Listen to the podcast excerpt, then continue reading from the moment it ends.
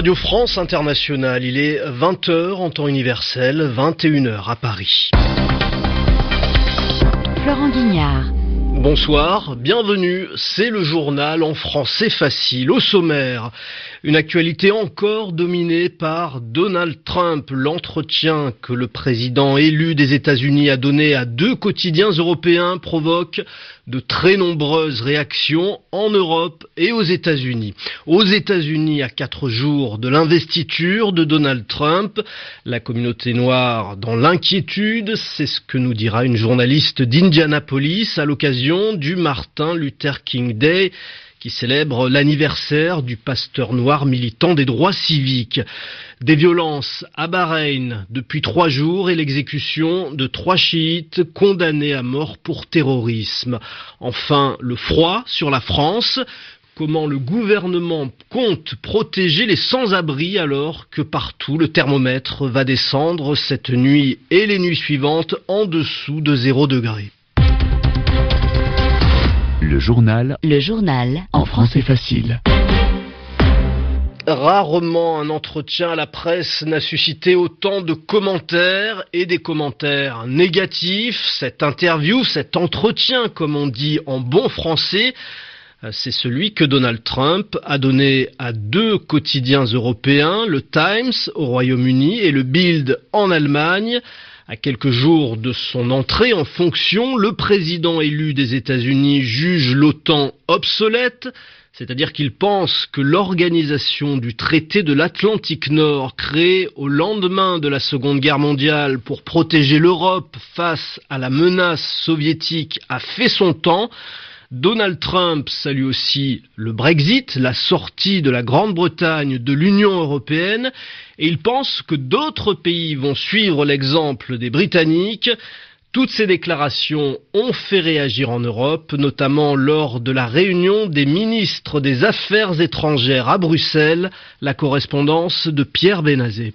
Le ministre britannique des Affaires étrangères, Boris Johnson, a été le seul à se réjouir, se disant heureux de la perspective évoquée par Donald Trump d'un accord de libre-échange qui pourrait être trouvé rapidement entre les États-Unis et le Royaume-Uni. De l'autre côté de la Manche, le son de cloche est loin d'être le même. Le ministre français, Jean-Marc Ayrault, a estimé que la meilleure réponse à apporter à Donald Trump serait de faire bloc et que l'Union européenne devait démontrer son unité. Mais ailleurs, c'est plutôt l'inquiétude qui pointe. Le secrétaire général de l'OTAN s'est dit absolument confiant dans la poursuite de implication américaine au sein de l'Alliance Atlantique, mais le ministre allemand des Affaires étrangères, Frank-Walter Steinmeier, a jugé lui qu'il y avait tout de même pour l'OTAN des causes d'inquiétude. En fait, les Européens n'ont pas une vision claire de ce que sera vraiment la politique étrangère des États-Unis. Ils craignent tout ce qui pourrait être un facteur de déstabilisation. Celui qui résume le mieux l'état d'esprit général est Jean Hasselborn.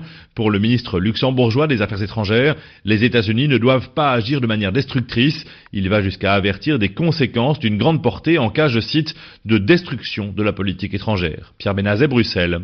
De quoi je me mêle, c'est ce que semble aussi dire François Hollande après l'entretien de Donald Trump. L'Europe n'a pas besoin de conseils extérieurs pour lui dire ce qu'elle a à faire, a déclaré ce soir le président français qui ajoute que l'OTAN ne sera obsolète que lorsque les menaces le seront devenues elles aussi. Aux États-Unis, John Kerry aussi a réagi.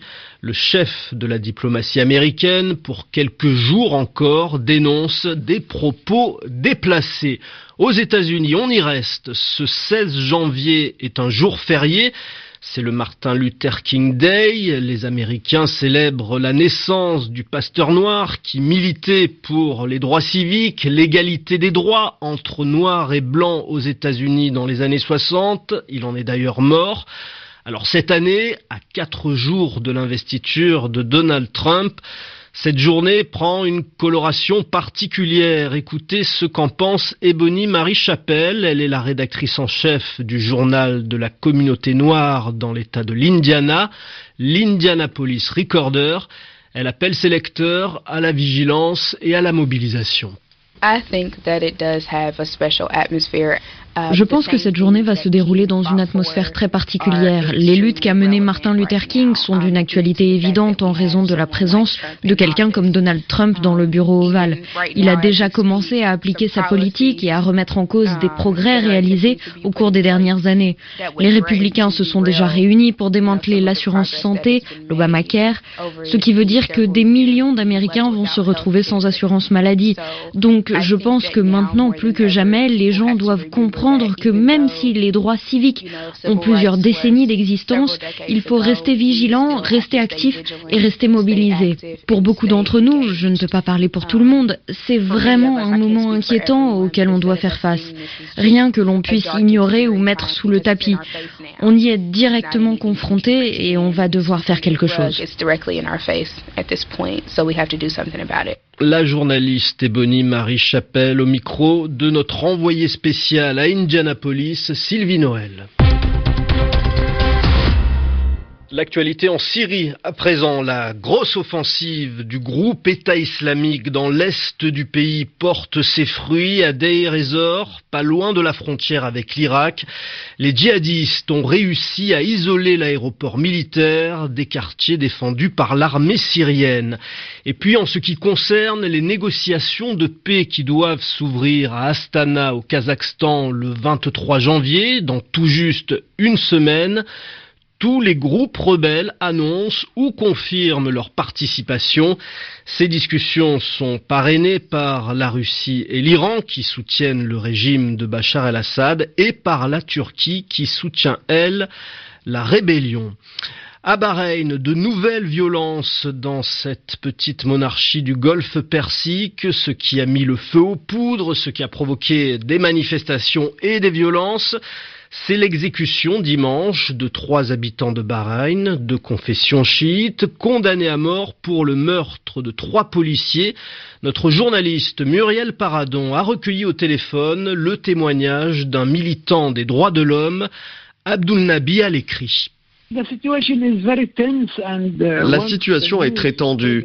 Dès samedi soir, lorsqu'on a appris que des exécutions auraient lieu, des manifestations se sont tenues instantanément dans différents endroits de Bahreïn, dans des villages chiites et dans la capitale Manama.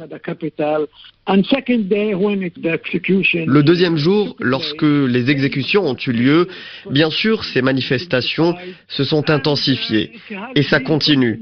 Des jeunes bloquent les rues pour empêcher les voitures de police de partir à leur recherche. Des pneus sont aussi brûlés. Et il y a des contrôles qui ont été établis dans le pays. Tout cela nous rappelle les événements de 2011 les événements de 2011 dont parle ce militant des droits de l'homme à Bahreïn, Abdul Nabi Al-Ekri, eh bien c'est la contestation populaire qui avait été réprimée par le régime. C'était au moment des printemps arabes. Il va y avoir des élections législatives en Irlande du Nord et ce sera le 2 mars, des élections nécessaires depuis la crise politique dans cette province qui appartient au Royaume-Uni. Tout a commencé quand le vice-premier ministre a démissionné, issu du Sinn Féin, le mouvement des catholiques républicains, en vertu de l'accord de paix de 1998.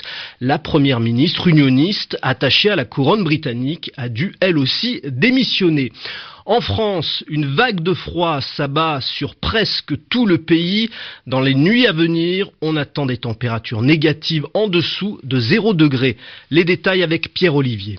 Il y aura de la place pour tout le monde, a promis le ministre de l'Intérieur ce lundi matin, faisant allusion au nombre de lits disponibles pour accueillir au chaud les sans domicile fixe et les migrants. Car en décembre dernier, seule une personne sur deux avait pu être hébergée en urgence, un scénario qui, s'il se reproduisait avec les températures actuelles, pourrait engendrer de nombreux morts de froid. Un plan d'urgence a donc été mis en place, il sera ajusté quotidiennement et suivi heure par heure par Matignon pour renforcer Les capacités d'accueil des gymnases et des salles communales ont été réquisitionnées. Les maraudes dans les rues pour apporter boissons chaudes et nourriture aux plus démunis seront renforcées.